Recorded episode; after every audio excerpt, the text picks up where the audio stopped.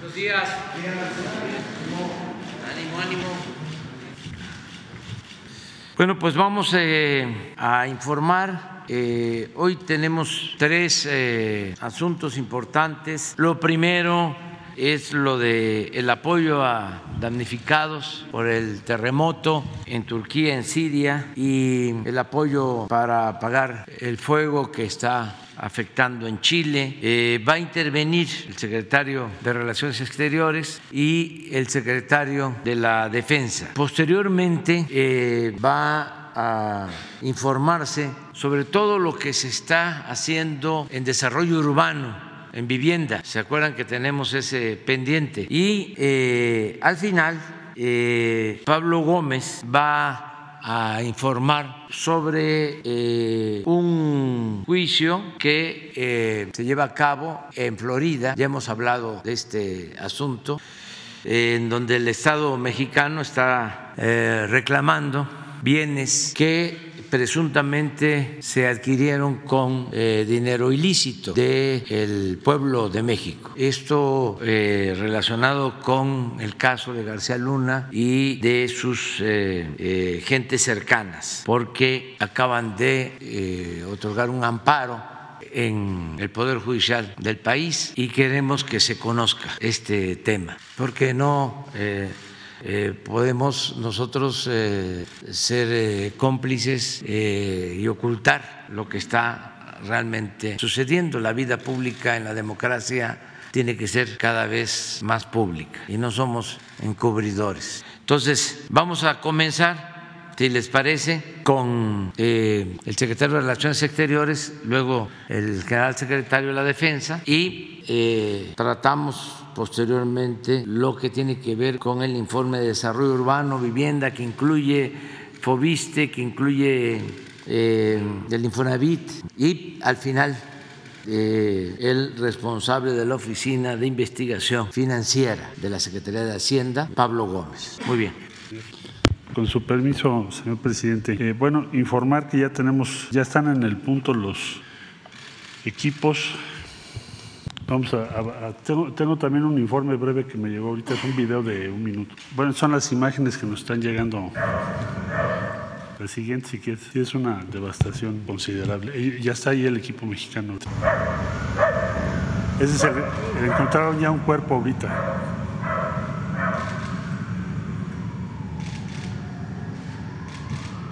Son los binomios que ya están trabajando y tenemos un video muy corto de Bernardo Aguilar que ya están ahí en el punto, que es el reporte que le pide. Desgraciadamente encontramos ese sin vida, pero bueno, ya estamos ahí trabajando y ya tenemos el reporte de lo que nos asigna. Eso, este es lo que están viendo en este momento nuestro, el equipo de Son 70 edificios en los que han sido comisionados.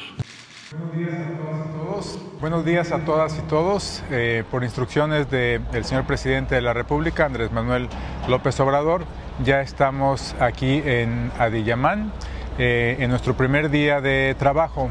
Eh, desde las 7 de la mañana hubo una reunión con dos gobernadores y con el viceministro de Educación, que son las personas que están encargadas para coordinar los trabajos por parte del gobierno de Turquía aquí en esta ciudad. Eh, y se han asignado diferentes eh, zonas y diferentes edificios a la Brigada Mexicana. Son 70 edificios los que se han asignado y desde esa hora empezaron a trabajar en, varios de ellos. Eh, tanto las brigadas de Cruz Roja como de Sedena y de la Secretaría Marina con los binomios caninos han estado trabajando en la localización de personas. Eh, hay un lugar donde ya se localizó eh, un cuerpo lamentablemente sin vida. Eh, aquí muy cerca de donde nos encontramos también se localizaron dos cuerpos, desafortunadamente también sin vida, eh, pero también es importante hacer esos, esos rescates. Entonces estamos trabajando en diferentes puntos de la ciudad, vamos avanzando, eh, todo, todos los equipos están trabajando de manera intensiva, la ciudad eh, está pues prácticamente colapsada, hay cientos de edificios que lamentablemente han caído y eh, un gran porcentaje de los que están en pie están dañados. Entonces la ayuda humanitaria, la ayuda de rescate y salvamento que está prestando México es muy importante. Eh, Sería lo sustantivo. Bernardo Aguilar, director general de Europa, la Secretaría de Relaciones Exteriores, es parte del equipo con la Secretaría de la Defensa Nacional, la Secretaría Marina y la Cruz Roja. Pero nos acaba de llegar el reporte ya. Ahí tenemos, estas son las imágenes, ya están ahí trabajando. Para el caso de Siria, precisar que tenemos ya contacto, con, desde luego, desde hace ya eh, pues, eh, más de un día y medio, con el gobierno de Siria, que, quien nos indicó que se va a recibir la ayuda por conducto o participación de la Organización de las Naciones Unidas. Entonces estamos coordinándonos para ese propósito. Eh, señor presidente, pues ese sería el informe, ya están trabajando ya. Ella está en Estambul, es una zona muy distante. Esto es en Turquía continental, la frontera con Siria. Mexicanas, mexicanos no tenemos identificados todavía. Sí eh, recibimos una llamada de emergencia, pero es una persona que desea que le apoyemos para retornar a México. Eso es lo que hemos recibido hasta ahora. Pero bueno, ya estamos en el lugar, vamos a ver ahora qué, encontramos. Y vamos a estar haciendo un reporte diario por instrucciones del presidente. Con su permiso, señor presidente, vamos a informar sobre la ayuda humanitaria. Iniciaremos con la parte de Chile. Ya desde el día de ayer arribó el segundo escalón con 150 elementos de, CONAFOR. Eh, ya en conjunto tenemos ya los 300 eh, elementos que se constituyeron allá en Chile en 10 brigadas, 10 brigadas eh, que van a atender cada una de ellas tres comunas. Aquí vemos en el mapa aquí una actuando en la región de Biobío, este, eh, eh, principalmente en las, en las comunas de Yumbel, Florida y Santa Juana, y la otra en la región de Araucanía, en Purén, Lautaro y Butaco. Eh, este, están realizando una actividad importante. Fue necesario ese segundo escalón también tener una primer, un primer contacto con la con la Corporación Nacional Forestal de Chile para este, eh, coordinar eh, las áreas de, donde iban a trabajar y la forma de estar este, pues, eh, haciendo fluir la información del comportamiento del, de este incendio. Aquí vemos en la siguiente lámina lo que han, realizado, 141 hectáreas sofocadas del incendio, 47 kilómetros de guardarrayas, 154 viviendas aisladas, 210 kilómetros de reconocimientos en el área. En lo que, lo que tiene de afectación Chile es de lo que está en el lado izquierdo, 26 fallecidos, 2.180 lesionados, 1.180 viviendas dañadas, 293 mil hectáreas consumidas.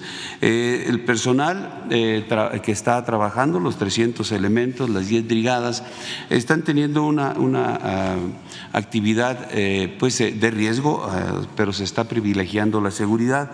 Hay ah, aspectos que, que tienen que estar cuidando. Primeramente, pues hay intensos cambios de, vientos.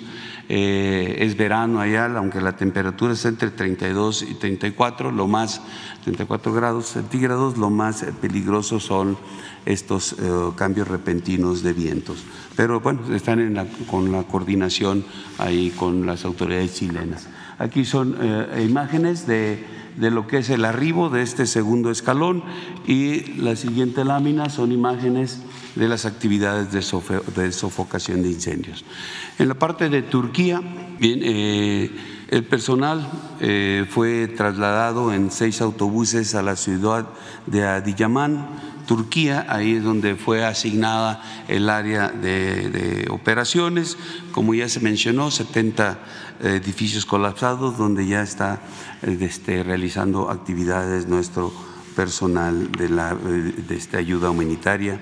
Eh, aquí vemos adelante unas fotografías del traslado y de su presencia ahí en Adiyaman.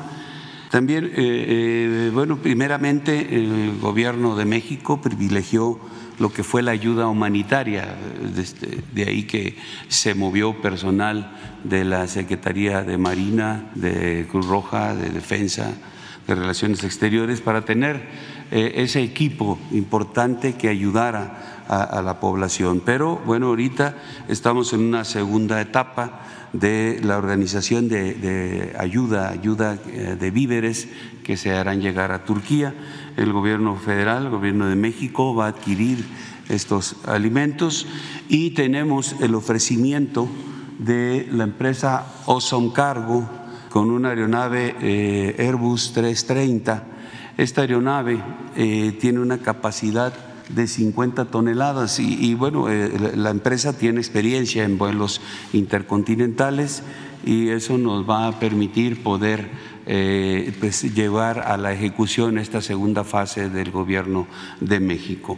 Eh, el espacio, el espacio donde, donde se va, o el centro de acopio, del que se va a establecer por parte del gobierno federal será en la base aérea militar número uno en Santa Lucía, Estado de México, eh, para que si hay ciudadanos que quieran participar, la sociedad que quiera participar en, este, proporcionar algunos alimentos, pues ahí los estaremos recibiendo. Será el único centro que se establecerá para poder recibir esas eh, donaciones. Eh, eh, una vez que esté lo que se adquiera por el gobierno federal y lo que se done por, por la sociedad civil, se organizará toda la, carga, se pedirá a la empresa eh, el avión para que en el centro de acopio ahí de la base aérea militar número uno se lleve a cabo el embarque y se organice eh, el personal este, que, irá representando a, México para la entrega de, este, de estos víveres allá a Turquía. Los miembros de la sociedad que quieran participar en esto, consultamos con el embajador de, México eh, en Turquía, para ver este, qué, qué este, eh, alimentos son los que eh, se consumen allá o qué se necesitaba eh, este, mayormente en, el área. Pues nos establecieron que pues, es una población musulmana que tiene pues algunas formas de, alimentación y nos, nos recomendaron que se, se, trasladaran ya sea frijol, conservas de verduras, arroz, atún, sardina, garbanzo y ropa térmica. Es lo que fue la recomendación eh, realizada por las autoridades de, nuestro país allá en, Turquía. Entonces, pues eh, estaremos ya este, haciendo esta actividad para poder, eh, junto con la empresa Awesome Cargo, poder llevar eh, esta ayuda humanitaria en víveres a la población de Turquía. Es todo, señor presidente. Muchas gracias. Con permiso, señor presidente. Muy buenos días. Bueno, vamos a dar una breve recapitulación de lo que ha sido la política nacional de vivienda a partir de esta administración. Siguiente lámina. Vamos a iniciar con esta imagen donde pueden ustedes apreciar lo que corresponde al rezago habitacional en el 2020. Prácticamente el rezago habitacional se concentra en el sur suroeste del país. Y un tema muy importante a destacar que hemos hecho en esta administración desde que hemos entrado es enfocar completamente la política de vivienda bajo tres premisas. Uno, que es un derecho, no es un mecanismo mercantil que hay que explotar, sino es un derecho humano la vivienda, es el primer punto. El segundo punto, una focalización clara de dónde tenemos el rezago habitacional a nivel nacional. Y el tercero es el mecanismo en cómo estamos atendiendo ese rezago. La mejor forma que hemos encontrado es la autoproducción con apoyos y créditos directos a las familias. Aquí tenemos lo que corresponde una gráfica por parte de la Administración de Infonavit en 2017, donde claramente se puede notar los, municipios, los estados con mayor rezago habitacional, Chiapas, Tabasco, eh, Oaxaca, los estados del sur recibían el menor número de apoyos eh, o créditos a nivel nacional. En este caso, en Infonavit son créditos. Entonces, es un claro ejemplo de cómo había una distorsión entre la oferta y la demanda de necesidades de soluciones habitacionales a nivel nacional. En la siguiente lámina podremos ver cómo hemos venido modificando el otorgamiento de lo que corresponde eh, los subsidios por parte de la Comisión Nacional de Vivienda. Podrían ver en 2017, 2012 la mayor concentración de los subsidios en la parte norte del país un panorama muy similar en el 2003 al 2018, donde el rezago, ya sabíamos en ese entonces que está ubicado en el sur suroeste. Y hoy en día, en esta actual administración, el 2019 al 2022, se puede ver claramente la focalización de los recursos donde realmente se necesita, donde tenemos el mayor rezago habitacional. Eso es uno de los puntos centrales de esta, administración. En la siguiente lámina tendríamos un eh, resumen general del conjunto de créditos y subsidios acumulados al día de hoy. Estamos hablando de prácticamente nueve millones de acciones, donde el Infonavit encabeza el otorgamiento de créditos con 1.8 millones de acciones por parte de Sociedad Hipotecaria Federal, medio millón, eh, la Comisión Nacional de Vivienda 314 mil acciones y el FOBISTE casi 200 mil acciones. Esto es muy importante eh, señalar porque hemos podido reducir el rezago habitacional entre el 2018 y en el 2020, son datos del INEGI que hemos recopilado en la Comisión Nacional de Vivienda, hemos podido reducir el rezago habitacional de 9.5 a 8.5. Habrá que esperar los nuevos datos eh, por parte del INEGI en este año y ver dónde estamos situados. La tendencia es a la baja, es un tema muy importante porque eh, esto no se había visto en los últimos 20 años. La disminución del rezago, vuelvo a reiterar, viendo la vivienda como un derecho. Segundo punto, focalizando las acciones claramente en regiones donde tenemos ese rezago. Y el tercero es que la mayor parte de estos eh, apoyos en comparación de cómo se venía haciendo en otras administraciones, se centran en acciones de autoproducción. Es un elemento muy importante, la focalización y la autoproducción. Sin más, eh, le cedo la palabra a la subsecretaria Edna Vega. Con su permiso, presidente, buenos días a todas y todos. Continuando con, la presentación del, secretario Román Meyer, y aunque ya lo habíamos hecho en, en la mañanera, en una mañanera anterior, insistir en la importancia que tiene el otorgamiento de subsidios y apoyos. Antes esto se dispersaba a través de distintas instituciones y no necesariamente llegaba a las personas que más lo requieren. A partir de esta administración, todo el otorgamiento de apoyos, subsidios a la vivienda se focalizó de manera directa a través de la Comisión Nacional de Vivienda en distintos programas. Como vemos en esta lámina, en total, durante cuatro años se otorgaron 314.605 apoyos que representaron 25.898 millones de pesos y efectivamente se concentraron en la zona sur-sureste del país. Lo que vemos en el norte tuvo que ver con el programa de apoyo a las ciudades fronterizas y también en ciudades turísticas durante 2019. Entonces se, han atendido en 32 entidades, 1.133 municipios, lo cual es un dato muy importante. ¿A través de qué programas? El programa por una mejor vivienda que explicamos se cerró el programa emergente de vivienda y este año continúa a través de este esquema.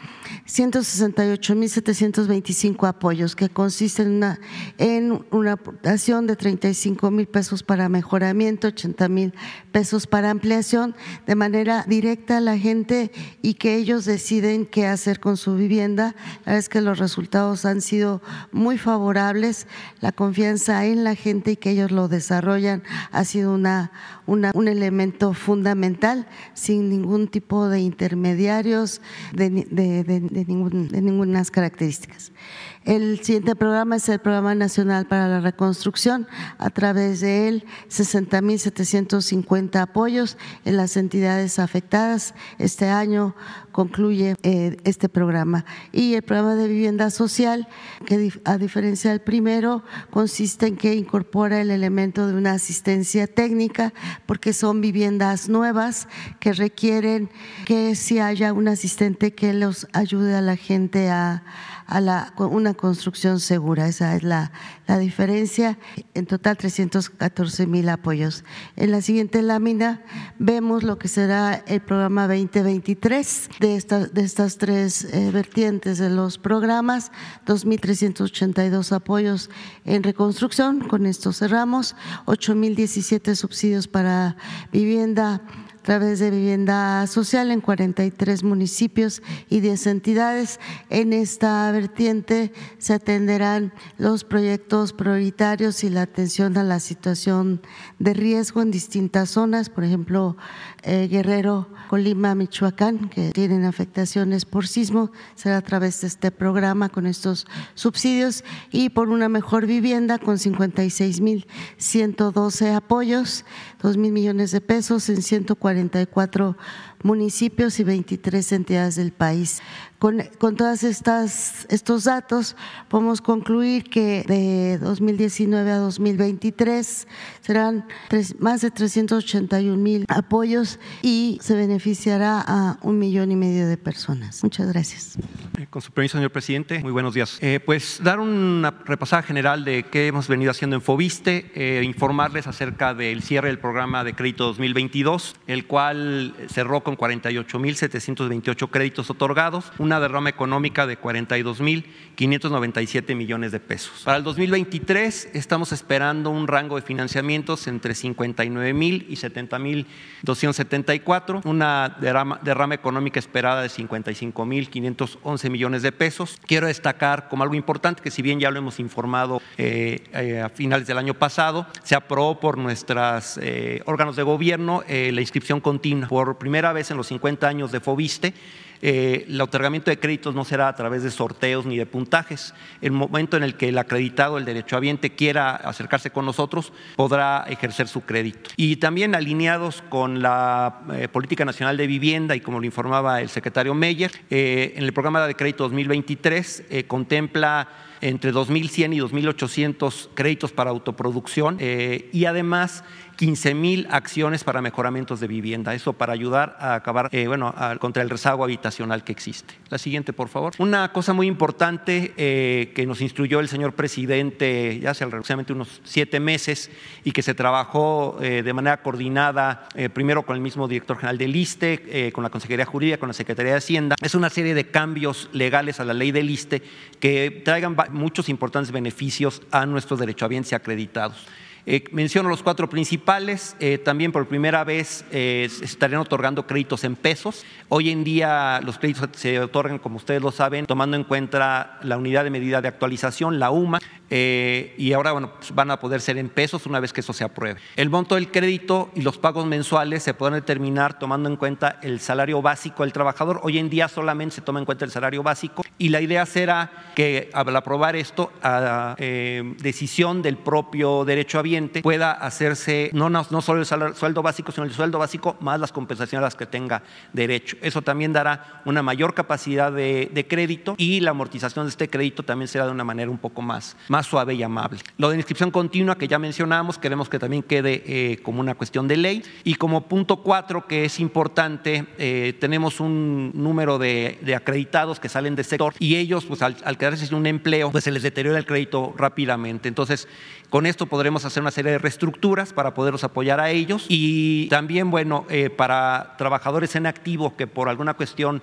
de económica el descuento de la, de la, nómina no sea suficiente, poder este, hacerles una reestructura para que también eh, puedan ellos cubrir eh, su pago. Y como último punto, la, la siguiente lámina, por favor, también por instrucciones del señor presidente, hemos trabajado en una serie de medidas o soluciones para problemas con créditos el de liquidación de 10, en el cual se condona el 10% restante de cuando alguien ya pagó el 90% del crédito, liquidación anticipada con descuentos del 5 y 10%, en el cual cuando son créditos jóvenes, eh, si quieren liquidar, bueno, se les hace un descuento del 5%, un crédito que tenga ya más de 10 años, se les puede otorgar un descuento hasta del 10%. Liquidación de créditos 30-60, en especial para atender población vulnerable, eh, adultos mayores. Entonces, cuando acreditados tengan más de 60 años, se hayan pagado más de dos veces el, monto del crédito que se les otorgó, se les podrá hacer una liquidación. Eh, y asimismo, créditos que tengan más de 30 años de antigüedad, eh, se haría la liquidación. Muy importante este programa, que no lo estamos haciendo a petición de parte, es de nuestro propio base de datos, estamos eh, avanzando y lo estamos haciendo este, para que sea de, una manera más fácil y más rápida. reestructura, total de liquidación, créditos deteriorados por crisis económicas, se podría dar un descuento hasta de un 30, 34% del saldo pendiente de pago. Un eh, programa que estamos apenas iniciando en los, eh, desde noviembre del año pasado, Solución a la Medida, lo estamos eh, haciendo en especial con el grupo de, de ex policías de la extinta Policía Federal en el cual eh, estamos haciendo, eh, platicando con ellos y viendo uno por uno cuál es su capacidad real de pago y en base a eso se está haciendo una reestructura para poderlos ayudar. Y también anunciamos hace unos días, eh,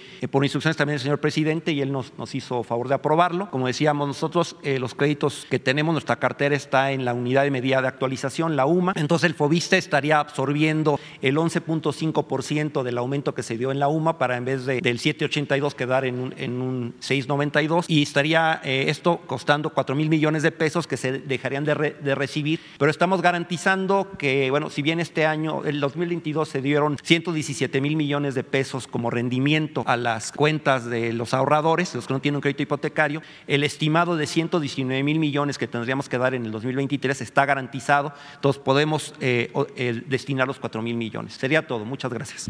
Con su permiso, presidente, eh, buenos días a todos los compañeros de los medios de comunicación. Como nos pidió presidente, el Infonavit da créditos de manera directa, sin intermediarios y en las mejores condiciones. Hoy tenemos aquí el comparativo de tasas de interés. Eh, el Infonavit tiene una tasa progresiva. Quien menos gana, menos paga. 2.5% para quien gana el salario mínimo. Y el promedio del Infonavit muy por debajo del promedio bancario. Ahí están viendo la banca presta 11.28 en promedio. El Infonavit en promedio a 8.23%. También el Infonavit hoy presta para las necesidades reales de las familias. Ya no es la vorágine de hacer vivienda nueva por hacerla, sino se atiende hoy todas las necesidades vivienda nueva, existente, construcción, compra de terrenos, mejoras y ampliaciones de vivienda y también se hace con criterios urbanos. Es decir, hoy todas las casas que se venden a través de un crédito Infonavit cuentan con servicios completos, están en zonas cercanas al empleo y junto con la Secretaría de Economía y Profeco impulsamos la norma que prohíbe la publicidad engañosa y establece mecanismos de queja eh, contra los constructores, los vendedores de vivienda por vicios ocultos a su vivienda. La que sigue, tenemos también un tema que ha salido aquí, presidente, de los migrantes. Los migrantes siempre preguntan cómo pueden tener una casa, cómo pueden pagarla. A partir de 2019 y, a raíz de una pregunta que surgió aquí mismo, eh, establecimos el programa Infonavit Sin Fronteras. Con ese, los migrantes desde Estados Unidos en cualquier remesadora pueden depositar el crédito de su familiar aquí en México. Eh, el Infonavit absorbe las comisiones de las remesadoras y se han obtenido a través de esto 492 millones de pesos, eh, lo que equivale a que se están pagando desde Estados Unidos 10 mil viviendas aquí en México. Adicionalmente, con la Secretaría del Trabajo y el Seguro Social, hemos hecho un plan para atender a la seguridad social y los migrantes. El día de hoy, en la Comisión de Vivienda y Seguridad Social de la Cámara de Diputados, se dictaminará una reforma a la ley que precisamente tiene este fin, que se puedan inscribir los migrantes al Infonavit y también puedan ser sujetos de crédito del instituto, así como se hizo con el Seguro Social. En la que sigue, también el presidente nos pidió acabar con los créditos impagables y así lo hemos hecho. Al cierre del año pasado se han convertido ya a pesos 966 mil créditos y esta conversión ha significado para las familias una condonación de sus saldos por 75 mil millones de pesos. Recordarle a las familias que todavía tienen su crédito en veces salarios mínimos, o sea, créditos de antes de 2016, que a partir de hoy en mi cuenta .infonavit.org.mx pueden convertir su crédito a pesos. Para quien no lo hizo y sigue teniendo los créditos viejos, eh, hicimos esta medida de compensación. Es decir, en lugar de que eh, los créditos aumentaran con la inflación, se hizo una tasa menor. Se aplicó este año 5.20%, lo que implicó un beneficio a las familias de 24 mil millones de pesos y que benefició a 2 millones de personas. Finalmente, presidente, hemos eh, apoyado con distintos programas a 4.2 millones de familias, lo que corresponde a 170 mil millones de pesos que se han incorporado en los distintos programas de beneficio, reestructuras, prórrogas se han hecho durante esta administración. La que sigue tenemos el pago a los ahorradores. Cada año el Consejo de Administración, formado por sindicatos, empresarios y el gobierno, decide cuánto remunerar a quienes no han sacado un crédito. Este año se decidió repartir 125 mil millones de pesos entre 57 millones de personas que tienen una cuenta en el Infonavit y que no han sacado un crédito. Esto les permite proteger sus ahorros contra la inflación y que puedan usar su cuenta de vivienda sin,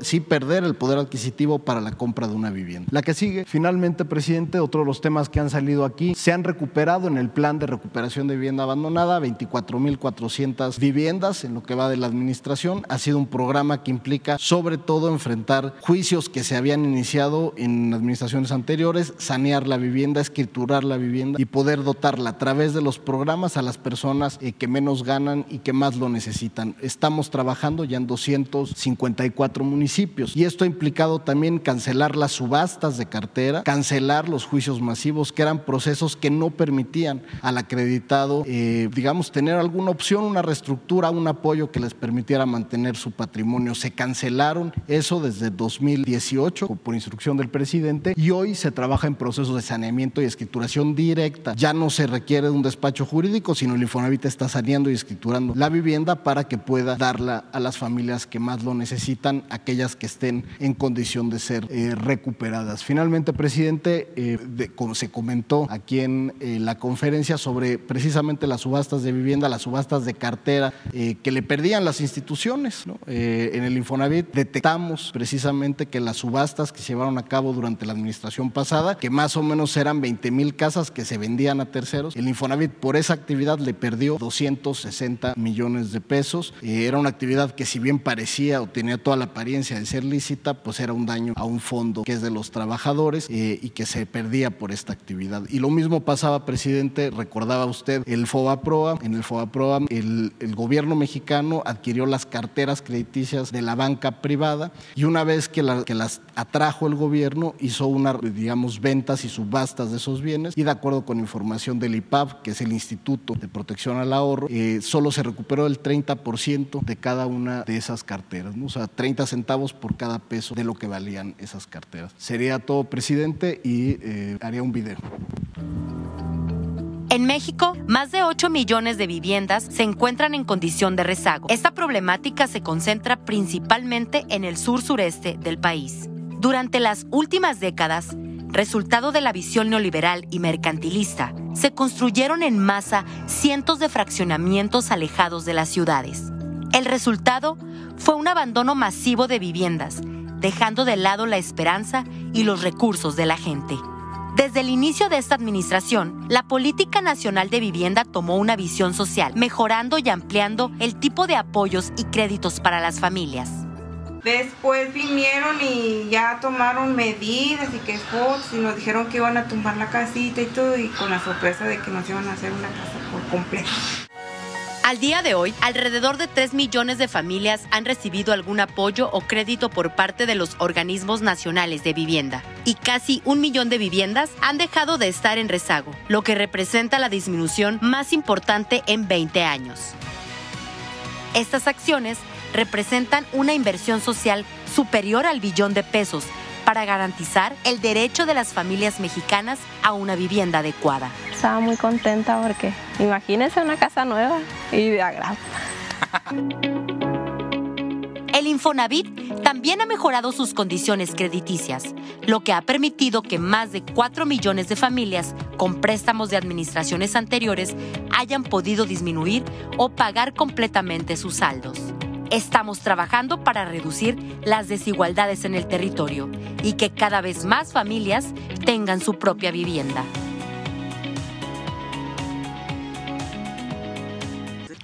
Gracias. Buenos días. Vamos a, por decisión del presidente, a presentar algunos datos relevantes sobre el juicio que se lleva a cabo eh, de carácter civil en el estado de Florida en contra de Genaro García Luna y de una serie de personas y de empresas que formaron parte de la red de corrupción encabezada por este sujeto. Durante el tiempo que Genaro García Luna ejerció su cargo como secretario de Seguridad Pública del gobierno federal y posteriormente a ello tejió una red de corrupción y lavado de dinero para beneficio personal y de sus socios cercanos. Bajo auspicio de García Luna, un conglomerado empresarial familiar que opera en distintos países obtuvo 30 contratos con diversos órganos de seguridad pública en México, a partir de los cuales se extrajeron recursos públicos por un monto de 745.9 millones de dólares y sigue el examen de otras operaciones. No hemos terminado.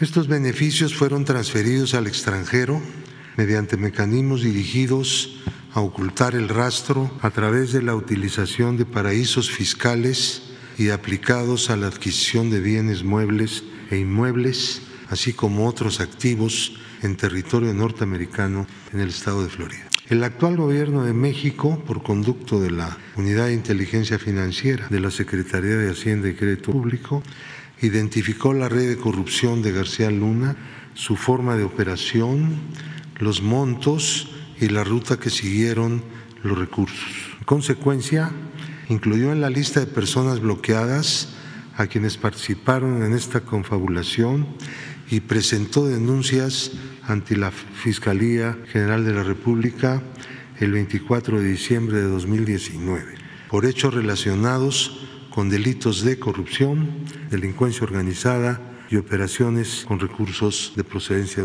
ilícita conocido como lavado de dinero.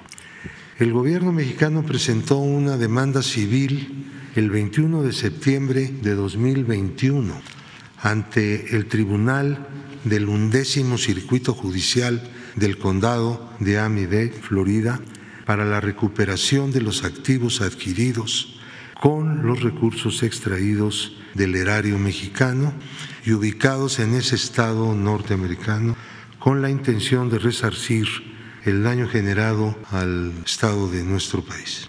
El proceso civil es independiente al juicio penal al que está sujeto García Luna en Brooklyn, Nueva York. En cuanto a México, los procesos penales siguen su curso y el gobierno espera que abarquen también los peculados y contrataciones indebidas cometidos mediante redes de corrupción encabezadas por García Luna. Durante 20 años, incluyendo, incluyendo dentro de estos los seis años del gobierno anterior en que siguió operando esta red de corrupción de García Luna, cuando ya no era servidor público.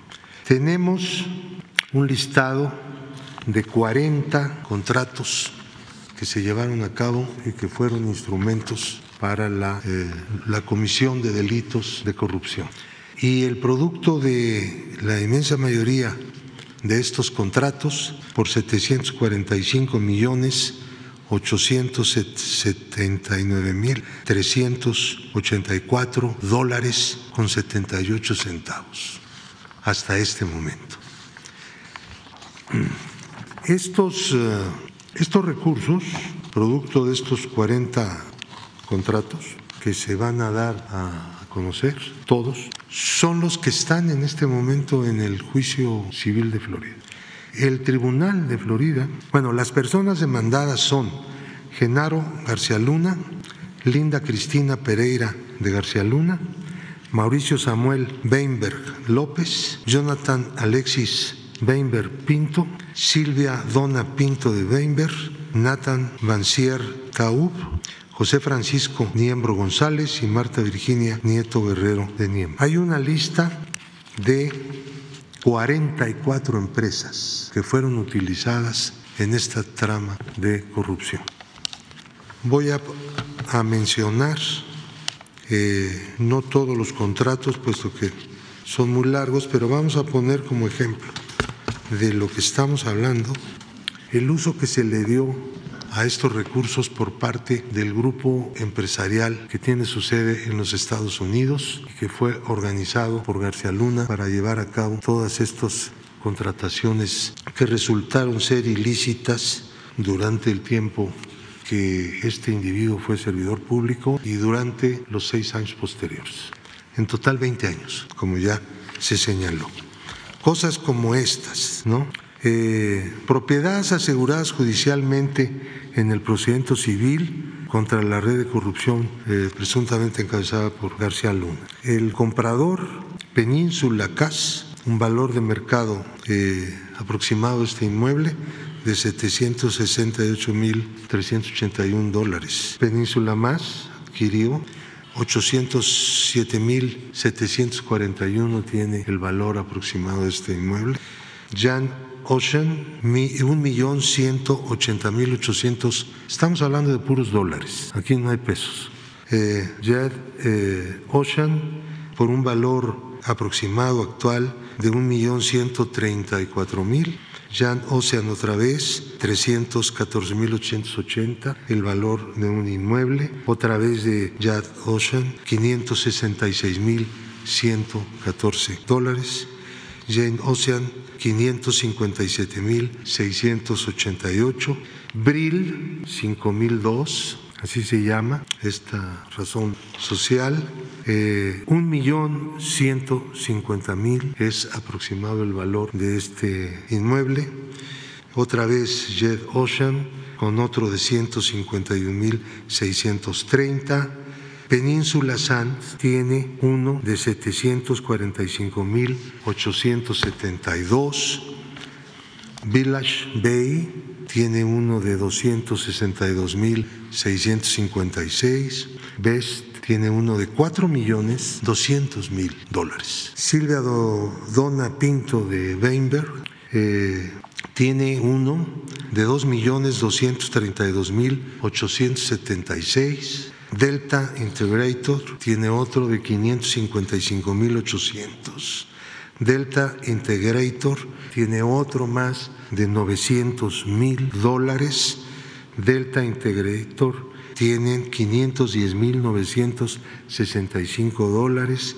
Delta Integrator tiene otro más este, de la esposa de la persona mencionada por 509 mil 961. Yagra posee uno 469 mil 806 Marta Virginia Nieto Guerrero tiene uno de 911.232 dólares para un total de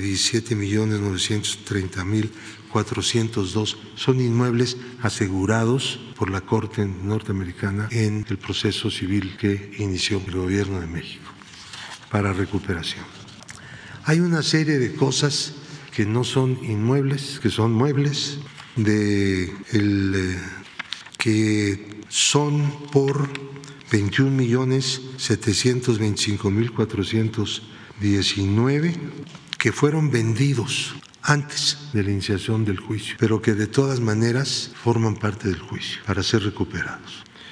Eh, hay una serie de vehículos que llaman mucho la atención, que fueron comprados con este dinero defraudado al pueblo de México a través de esta trama de corrupción que operó, eh, como por ejemplo eh, un Fiat 500 de 2013, un Rolls Royce 2013, un Ferrari F430, un GMC Terrain de 2006, un Ferrari California 2017, un eh, Maserati Levante 2017, un Jeep eh, este Limited Rubicon, un eh, Audi 4, un Lamborghini.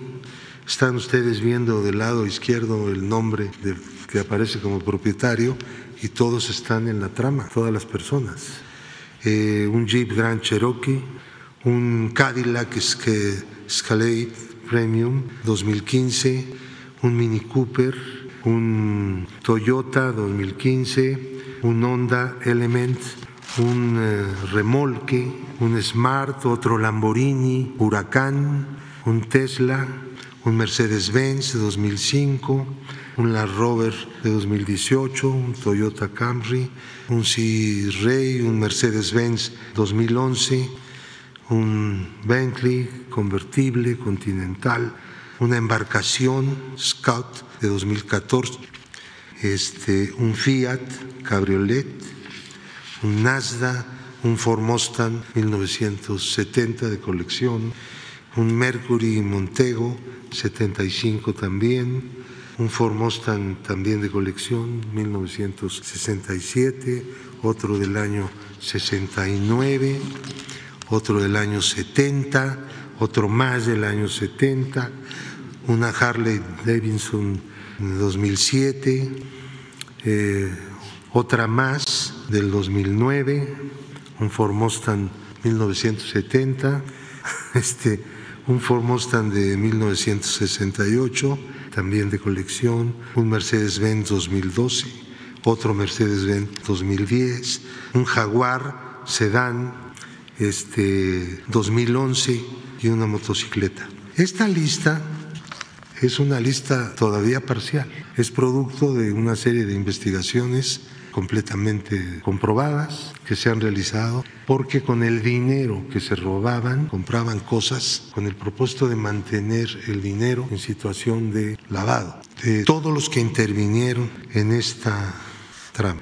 Hemos bloqueado, el gobierno de México ha bloqueado, en el caso de García Luna, solamente 29 millones 920 mil 195 puesto que una de las características de este, esta trama de corrupción es que el dinero se lo llevaban a Estados Unidos a través de eh, países del Caribe, principalmente Barbados, en donde la mayor parte del dinero se fue rumbo a Miami, Florida.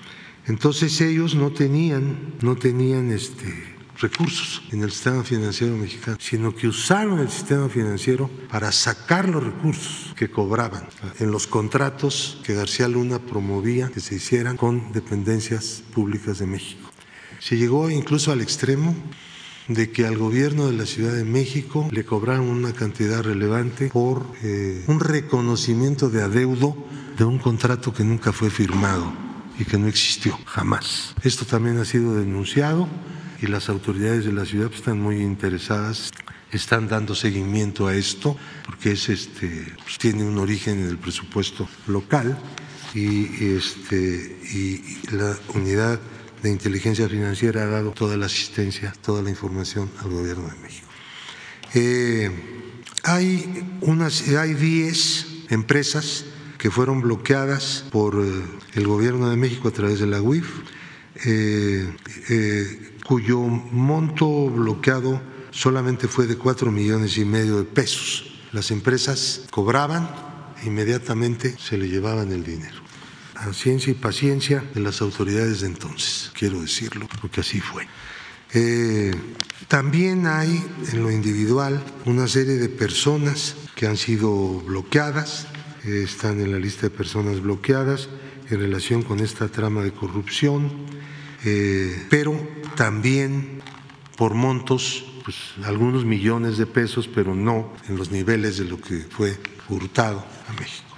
Ahora bien, eh, quiero dejar este asunto en, esto. Estamos esperando que se resuelva un recurso que presentaron los abogados de los demandados, de García Luna y demás personas y empresas, eh, con el propósito de que ya se inicie el juicio, se integre el jurado y eh, pues se hará todo el esfuerzo con el propósito de recuperar eh, el dinero de lo que se nos despojó como país y como pueblo.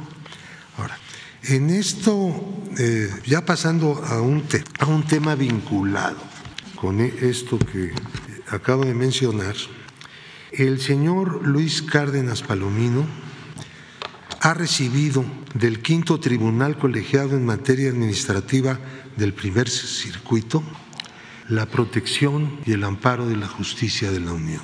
Eh, apenas el 25 de enero de 2023, este tribunal está integrado por Jorge Antonio Cruz Ramos como presidente, María Elena Rosas López y Pablo Domínguez Peregrina, que son magistrados del Poder Judicial de la Federación. Dicen ellos, la, repito exactamente los términos de la resolución del colegiado. La justicia de la Unión ampara y protege a Luis Cárdenas Palomín. Es una resolución definitiva e inatacable. No tenemos recursos desechó el tribunal un recurso presentado por el gobierno mexicano a través de la unidad de inteligencia financiera y como copartícipe del, recurso el propio presidente de la República. Ahora, ¿qué significa esto?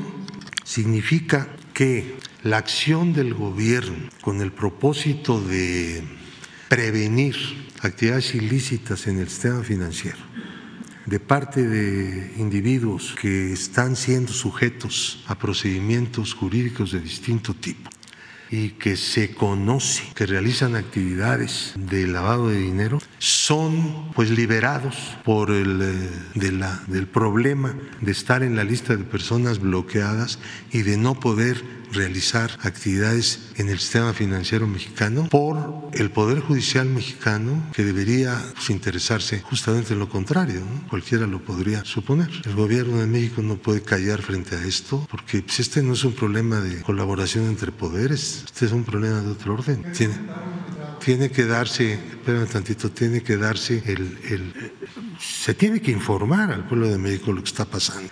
El argumento es, vean el argumento, el procedimiento que llevó a la UIF a inscribir a esas personas, porque este es un caso, hay decenas y centenares de casos, en la lista de personas bloqueadas, como es un procedimiento meramente nacional y no lo está solicitando ningún país extranjero, por lo tanto, carece de suficiente certeza y carece de seguridad jurídica. Punto jurisprudencia elaborada en su momento por el ministro Medina Mora, aprobado por la segunda sala, y que no todos, quiero insistir, los jueces aplican a ciegas, a ciegas.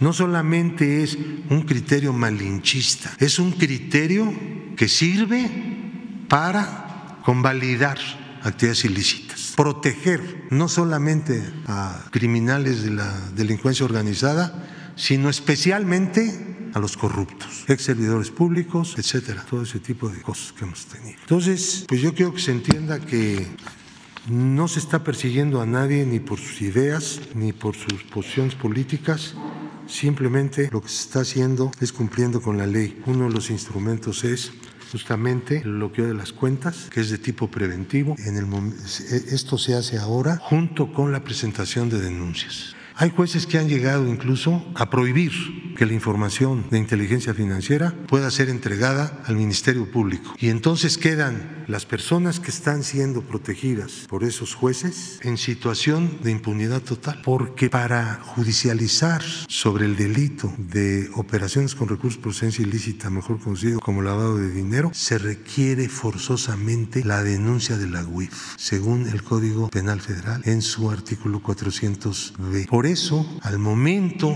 en que se impide que el gobierno pueda utilizar los datos obtenidos legalmente, sin duda, del, del sistema financiero, de personas, sobre todo personas expuestas políticamente, este, los están dejando en la completa impunidad. Nunca podrán ser entonces este, denunciados, ya no digamos inculpados por este delito. Yo creo que entre las tareas si me lo permiten, que tiene el país es hacer un ajuste en estos criterios, porque son instrumentos de impunidad que debemos impedir. Hay que convocar esta lucha con mucha fuerza. Sí, cómo no. Estamos hablando del quinto tribunal colegiado en materia administrativa del primer circuito. Presidente es Jorge Antonio Cruz Ramos y los integrantes son magistrada María Elena Rosas López y magistrado Pablo Domínguez Peregrino. El acuerdo se tomó por unanimidad. Nadie puso en cuestión la aplicación de un criterio completamente, quiero decirlo, antinacional e inconstitucional. Con ese amparo yo tengo que firmar una un acuerdo para sacar de la lista de personas bloqueadas a un señor llamado Luis Cárdenas Palomino, conocido delincuente, exfuncionario público, que se encuentra preso, por cierto, en una cárcel de los Estados Unidos. ¿Ah? No, no, porque es un tema jurisdiccional y en, materia de resoluciones jurisdiccionales de los tribunales no hay queja. La queja se presenta en el Consejo de la Judicatura por trámites, cuestiones de forma, mala práctica o corrupción, pero por una resolución judicial, no, se ve en el terreno jurisdiccional, que fue lo que hicimos, lo que hizo el gobierno de México. Un juez le da un amparo a este señor, vamos al colegiado diciéndole esto es un error. No solamente no debe hacerse en este caso, no debe hacerse en estos casos. Ayuden a luchar para proteger el sistema financiero nacional, pero sobre todo para acotar el espacio de la impunidad y de las- la tolerancia a la corrupción. Es el planteamiento.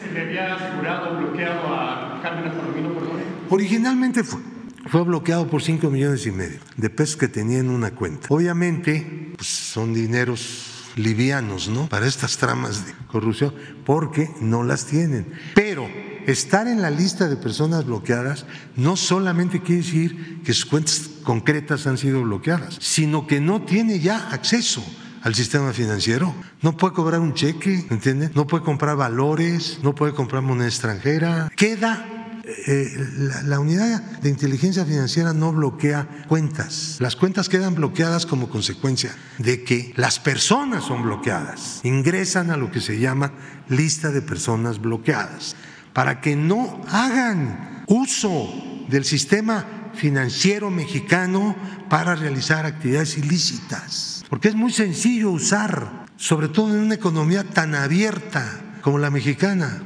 Estos recibían el dinero y en el momento en que recibían los pagos estas empresas, en ese momento se iba el dinero a Barbados. Ahí se quedaba en un banco, en una cuenta de ellos. Y luego veían la manera de irlo mandando a, este, a Miami. Y luego en Miami veían la manera de comprar cosas, casas, hemos hablado de eso, de Lamborghinis, etcétera. Todo eso es parte del, del sistema de la trama corrupta que realizó Genaro García Luna. Lo de García Luna no es un asunto de llegó, robó y corrió. No, una cosa profunda que tiene que ver con el Estado corrupto que construyeron los neoliberales en este país. ¿Perdón? ¿Por qué monto se va a liberar en, en las cuentas de Cárdenas Palomino? ¿Cuál es el monto actual? El, antes de la resolución del tribunal colegiado, hubo un juez que le concedió un amparo, no contra su inscripción en la lista, que no podría él, una suspensión definitiva. El juez no puede hacer eso, pero sí puede ordenarle a la UIF que desbloquee la cuenta concreta.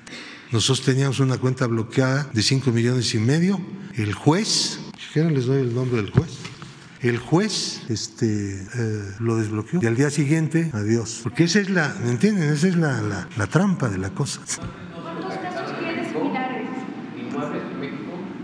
De Cárdenas Palomino. De, a ver, son dos personas. ¿Te refieres a, a Cárdenas Palomino o a.? Los, los nombres que presentamos ahorita, les quiero decir que todo el dinero se lo llevaron a Miami. No.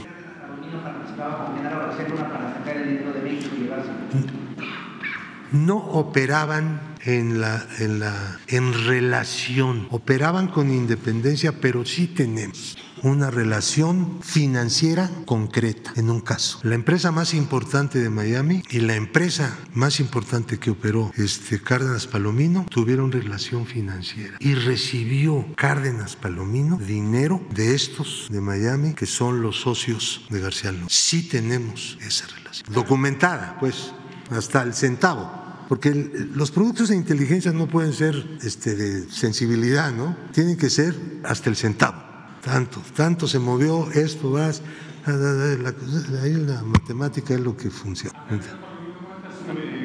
¿Cuántas eh, eh, casas se le han encontrado en el, en el extranjero o en México? A, a, a, Luis Cárdenas Palomino no hemos hecho una investigación de propiedades de este individuo en los Estados Unidos, pero yo creo que es necesario analizar la posibilidad de hacerlo porque el asunto es harto complicado. En el caso de García Luna se pudo por, por el conducto que tomaron para llegar a Miami, el que él se fue allá y el que este conglomerado empresarial del que estamos hablando de Miami, una transferencia de 10 millones de dólares a García Luna. Y entonces en ese momento pudimos agarrar la mano y decir, ya te caché. Ese fue el elemento más importante para abrir el proceso civil y reclamar todos los bienes. Entonces, este, en el caso de Luis Cárdenas Palomino no hemos tenido esa fortuna, pero Luis Cárdenas Palomino está siendo investigado por la unidad de inteligencia financiera pues, desde hace mucho. Tenemos este, el, eh, nomás ¿De qué tamaño es este, este, este de empresas y personas? Ahí está. Este, Jesús, no lo muestres mucho porque resulta que los buscadores de información, porque hay buscadores profesionales, este, piden a través de transparencia eh, al instituto que cosas como estas que de repente aquí aparecen las entreguemos. Y la verdad es que esto no lo podemos entregar porque como es un producto de inteligencia, es un esquema, entonces las personas interesadas en conocer cómo se trabaja en la inteligencia financiera, pues estas cosas les dan muchos este, pistas, ¿entiendes? Y entonces, pero el instituto no, no comparte porque no, ese instituto que tenemos ahora de transparencia no, no es consciente de la importancia que tiene en este país y en cualquier otro la inteligencia financiera y la reserva de cierto tipo de datos y de estructuras de indagatoria, etcétera, etcétera. No, no comparten eso. ¿Quién sabe por qué? ¿Cómo? demanda civil cuánto es el monto total? El monto son 700, vamos a dar, ¿no? 700. Ya se me hizo aquí bolas el engrudo.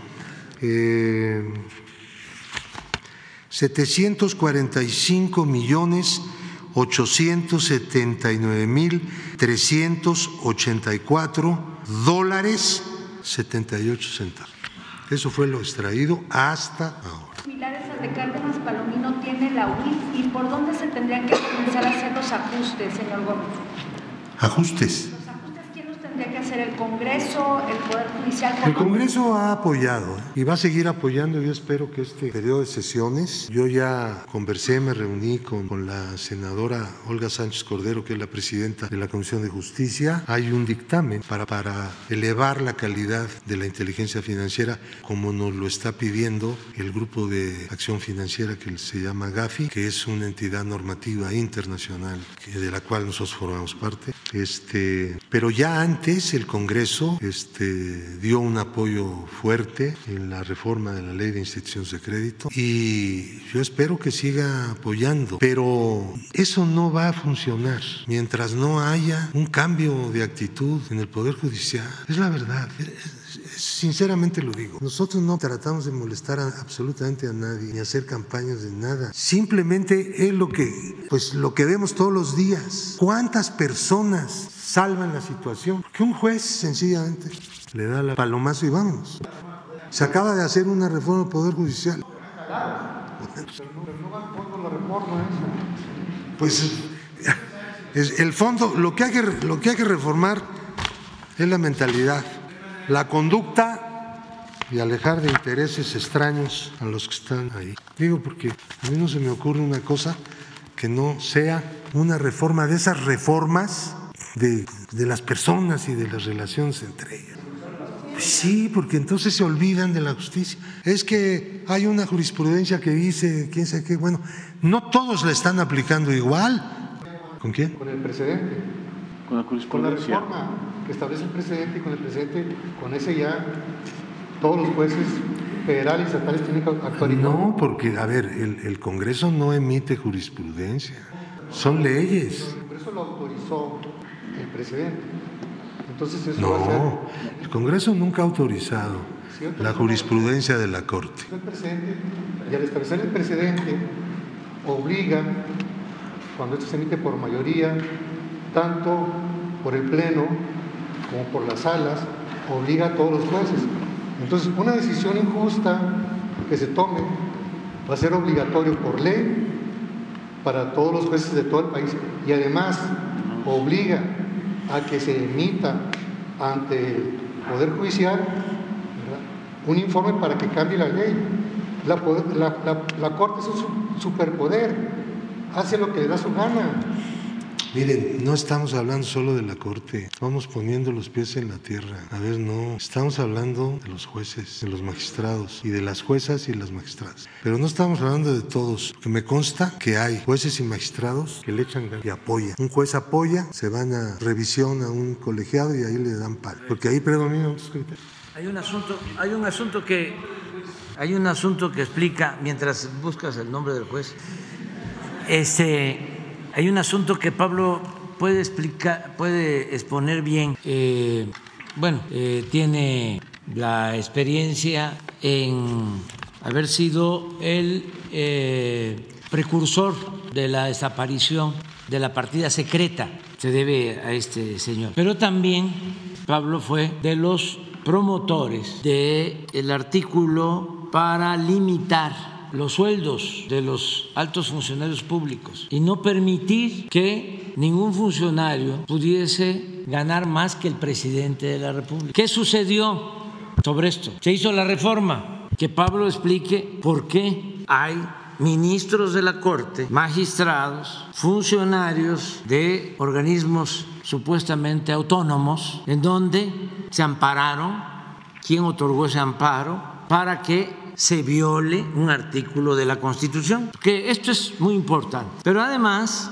eh, la jurisprudencia, porque no es tesis, es jurisprudencia, que sirve de base para la cancelación de las acciones de inteligencia financiera. En este caso mencionaste que fue el ministro Medina Mora. Entonces, ¿por qué no nos hablas de eso? Porque independientemente de la cuestión jurídica, o sea, ¿qué es lo que hacen? Antes y ayer hicieron este, un escándalo y además con muchísima manipulación en los medios, sobre todo en la radio, conductores de radio, mujeres y hombres, que es una vergüenza porque la radio antes era la campeona de la libertad y ahora es la campeona de la manipulación, sobre todo en la capital. Bueno, hablaba yo de que la presidenta estaba ahí porque por primera vez en muchos años, en décadas, en siglos, el presidente de la República no decide quiénes deben de estar en la Corte, como era antes. Me van a contestar los formalistas de que la ley establece el mecanismo de que el presidente envía tres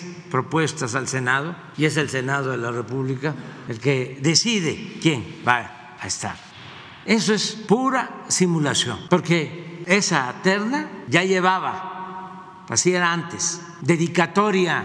Toda esa simulación fue lo que caracterizó al régimen de corrupción, de injusticias, de privilegios, a la república simulada que se padeció por mucho tiempo y que todavía prevalece, como es el caso del Poder Judicial, con honrosas excepciones en jueces, en magistrados y también en ministros. Pero si queremos purificar la vida pública de México, lo tenemos que hacer comprendiendo a todo el gobierno de la República, gobiernos federales, gobiernos estatales, poder ejecutivo, poder legislativo, poder judicial, todos y para llevar a cabo esa transformación por entero, porque ya iniciamos la transformación, se requiere del apoyo de los ciudadanos. Y para que los ciudadanos apoyen, se necesita hacer realidad el derecho a la información.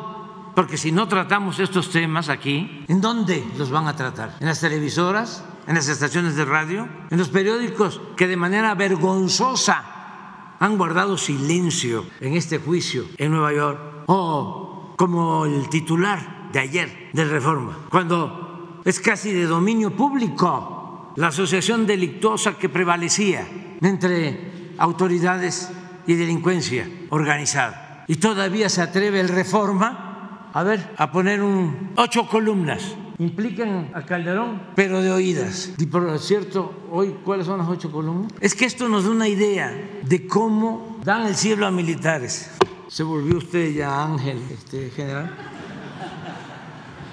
Este, este es el periodismo vendido, alquilado, al servicio de la oligarquía que se dedicó a saquear a México y que se sentían los dueños del país y que quieren regresar. Y son los que traen la campaña en contra de nuestro gobierno que busca la transformación. Pero afortunadamente la gente está apoyando, pero tenemos que estar informando y por eso eh, estamos aquí. Cuando me informa Pablo del amparo a este señor, Ayer mismo le hablé, esto no puede quedarse oculto. Esto no es un trámite burocrático más. Esto es una afrenta a la justicia, a el movimiento que busca acabar con la corrupción y con la impunidad. Y estas batallas las vamos a seguir dando todos los días, porque nada ha dañado más a México que la deshonestidad de sus gobernantes. Y eso es lo que ha dado al traste con todo. Esa es la causa principal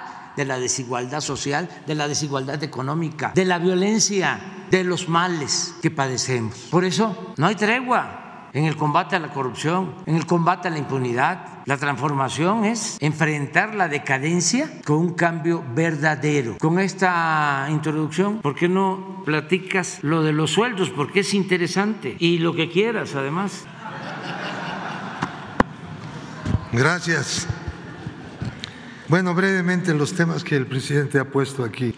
Ustedes saben que la partida secreta hace un par de años o algo así fue eliminada por fin de la Constitución. Costó trabajo, había que tomar las decisiones en ambas cámaras por dos tercios y nos tardamos más de dos años insistiendo en que ya había que quitar eso, sobre todo para ajustar cuentas con la historia y decir no más el abuso, la utilización de recursos públicos para propósitos personales. Eh, y ya, no existe. Eh, ahora, el asunto del 127 constitucional. Ustedes saben que hace 10 años o más se modificó la constitución por acuerdo de todos los partidos para poder regular las eh, remuneraciones de los servidores públicos. Y uno de los elementos que se consideró adecuado introducir fue que ningún servidor público del Estado Nacional Mexicano, no estaba hablando del gobierno ¿eh? federal o de un poder o del otro, el Estado mexicano, estamos hablando del artículo 127 de la Constitución Política de los Estados Unidos Mexicanos. Ese, ningún servidor público puede ganar más que lo que es asignado en el presupuesto al presidente de la República. Entonces, les voy a contar el chiste, que es un chiste, de, de, lo del Instituto Nacional Electoral. Ellos ganan más que el presidente, pero no solo los consejeros, 400 en el que ganan más que el presidente. 400. Entonces, eh, no tienen escapatoria, hay incluso una nueva ley de remuneraciones, es concluyente, no hay resquicio. Van en un recurso a la Corte los del Instituto Nacional Electoral pidiendo que no se aplique el presupuesto federal en lo que toca a los sueldos en el Nada más. Eh, la Corte admite y en lugar de hacerle caso a la Cámara de Diputados, que es la emisora del, del presupuesto, de que por favor no fuera a dar una suspensión, porque no acepta la ley suspensiones contra normas de carácter general, el presupuesto lo es. Le dan la suspensión, no se aplica el presupuesto en materia de de este, sueldos para el Instituto Nacional. Entonces ellos deciden seguir ganando lo que quieren. Pero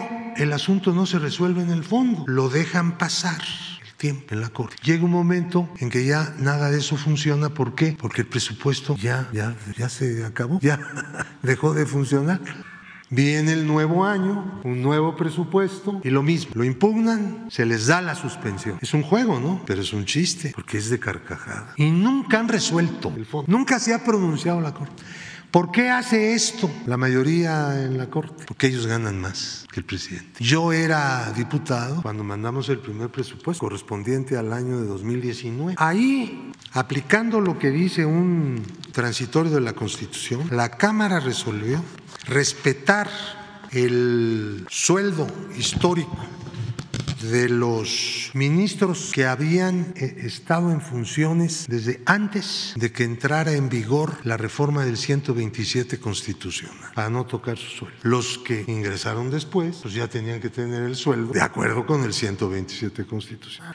A ver, la Constitución puede declararse a sí misma este, vigente, pase lo que pase, ¿no? O sea, es eh, retroactiva. Si la Constitución no fuera retroactiva, no, se hubiera podido hacer el reparto agrario, no se hubiera podido expropiar los bienes de las empresas petroleras, y no se hubiera podido hacer nada, ¿no? Hubiera quedado todo como en el porfiriato. Pero no, sí es retroactiva. Pero aquí en este caso se convino en el Congreso, expresamente no se hiciera. Bien, una consideración para los ministros, pero han abusado. Ya de esos ya creo que nada más hay uno, ya los demás ya están fuera de este término siguen ganando más. Ellos deciden. No es correcto que nadie en el país que sea, por más poder que tenga, decida cuánto va a ganar. No es correcto. Es algo ofensivo contra la República. No un asunto de grillas. No importa tanto lo que se están embolsando. Lo que importa es que esa arrogancia de autoasignación del sueldo pues es un golpe brutal al sistema democrático republicano que debe haber en un país. ¿no? Esa es la lucha. Este, el otro asunto.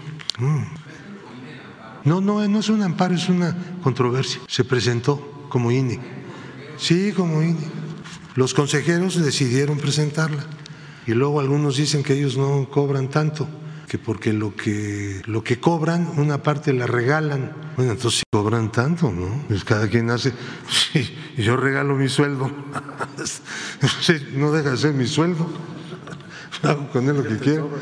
Entonces yo decía, no, yo no gano tanto, yo lo regalo. Bueno, pues, ¿quién sabe qué regalará? Termino, presidente, con el asunto de Medina Mora. Último. Va. Este también es algo dramático, tragicómico. El, la segunda sala de la Corte decidió resolver un amparo y al resolverlo generó una tesis. Esa tesis dice que el procedimiento de bloqueo que se hace de acuerdo con la ley y la Constitución de México carece de certeza y de seguridad jurídica. ¿Por qué? No explicaron por qué. Por lo tanto, eh, hay una excepción. La excepción es cuando del extranjero, una entidad con la capacidad para ello, le solicita al gobierno mexicano el bloqueo. Y luego hicieron otra que dice, pero no se trata de una solicitud etérea, tiene que decir nombre, apellido del que va a ser bloqueado y que quieren que se bloquee. Eso lo convirtieron en jurisprudencia, ¿no? Que agarraron otros casos, empezaron a adoptar, juntaron tres y vámonos. O sea, es una maniobra, ¿no? Eh, actualmente tenemos esta. Yo presenté una solicitud a la segunda, a la Corte, para que un amparo se atrajera desde el colegiado donde está en revisión, como amparo en revisión fuera a la Corte. Es un procedimiento frecuente que existe y lo puede hacer cualquiera. Yo lo hice siempre y cuando, claro, un miembro del consistorio, o sea, un miembro de la Corte, apoye. Entonces yo hablé con una de las integrantes de la segunda sala y encontré los, pues, la atención que esperaba. Entonces ella presentó mi solicitud en la segunda sala. Y dijeron, sí, hay que atraerlo, pero para endurecer aún más la jurisprudencia. Entonces, esta ministra dijo, no, bueno, no se trata de eso. Se trata de hacer una revisión para superar la tesis malinchista de Medina Mora. Se quejaban algunos poderosillos en aquel entonces, que los ponían en la lista de personas bloqueadas, y también algunos poderosos delincuentes. Entonces eso generó una reacción en el máximo tribunal que consideró que no, que no, este, es, no garantiza seguridad ni confiabilidad el procedimiento de bloqueo. Entonces, Medina Mora redactó, él fue el ponente. Este es el problema que tenemos.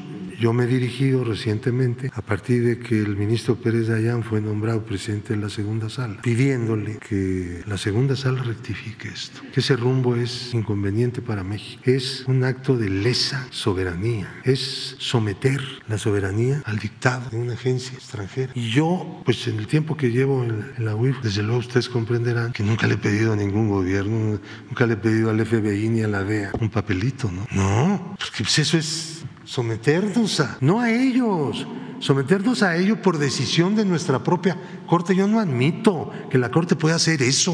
El gobierno mexicano no puede estar de acuerdo. Y bueno, pues así que está la cosa. Y tengo la promesa de que va a haber un, nuevo examen de que cada quien, porque no han atraído ningún asunto en revisión que está en los colegiados para aprovechar ese amparo en, este, en, revisión, atraído por la segunda sala, para poder dictar una corrección a esa jurisprudencia. Hay que dictar una nueva, punto. Dejar atrás la, la que está vigente y construir la nueva jurisprudencia, así como hicieron la construcción de la que está actual. Y pues este apoyen, por favor.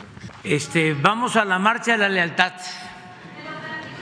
Estuvo este, bastante interesante esta conferencia porque eh, tenemos muchos temas y todavía nos faltan eh, muchísimos días de conferencia. Ah, vamos a ver el reporte último del capítulo, porque el reforma ya está en los cielos, ¿no? Este, pero aquí está la tierra. Esto es lo que está en la tierra. El juicio contra Genaro García Luna está llegando a su recta final. Este miércoles 8 de febrero, en el décimo día de audiencias en la Corte del Distrito Este de Brooklyn, Nueva York, la Fiscalía determinó que el próximo lunes llamará a sus últimos testigos y dará por terminada su parte. Se espera que en ese día presenten a un testigo significativo.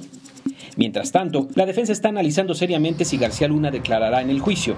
En caso de hacerlo, el juez dio la orden de que la defensa debe avisar a la fiscalía a más tardar el próximo lunes en la mañana y el testimonio se llevará a cabo el martes. En caso de que García Luna no testifique, podrían empezar los argumentos de cierre de ambas partes el jueves de la próxima semana.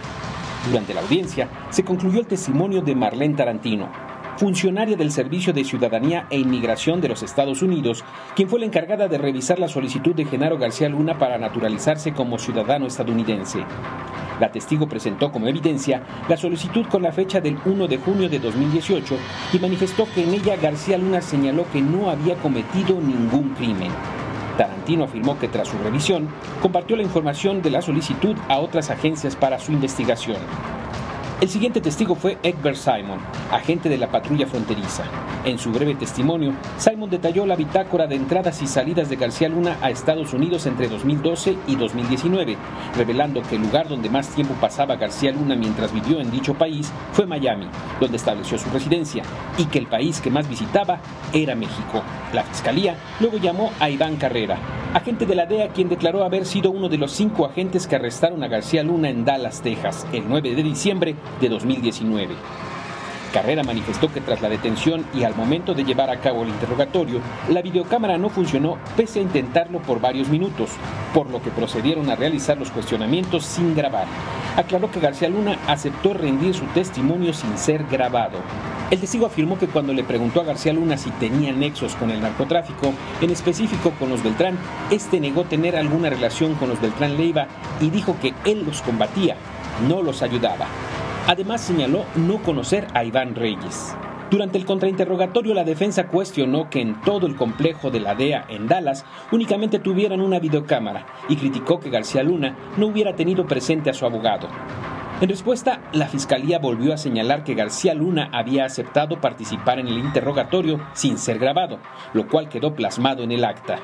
El próximo testigo de la fiscalía fue George Dietz, agente especial del Departamento de Justicia de Estados Unidos, Distrito Este de Brooklyn, Nueva York. Antes del testimonio de Dietz, se presentó un debate intenso entre las partes y el juez, pues la fiscalía pretendía que Dietz mostrara fotografías que se obtuvieron de la computadora de García Luna al momento de su arresto, en las que se muestran propiedades, coches y motos, entre otras cosas. El abogado defensor César de Castro argumentó que aunque una persona tenga fotos de ciertas cosas en su computadora, no necesariamente quiere decir que sean de su propiedad. Al final de la discusión, el juez decidió que la fiscalía solo podía presentar fotos que muestren bienes que puedan probar efectivamente que le pertenecen a García Luna. La fiscalía procedió a presentar fotografías de la llamada Casa Blanca de García Luna en Cuernavaca. El testigo se encargó de describir el contenido de estas, mientras que proporcionaba la fecha en la que supuestamente fueron tomadas. Tras esto, la Fiscalía decidió dar por terminados los cuestionamientos por este día, pero que durante la siguiente audiencia presentará fotografías de un yate, autos de lujo, la colección de armas de García Luna, motocicletas Harley Davidson y la casa de García Luna en la Ciudad de México, en la que se encontraba lo que el ex embajador de Estados Unidos en México, Anthony Wayne, llamó en una audiencia anterior el acuario de agua salada más grande que haya visto.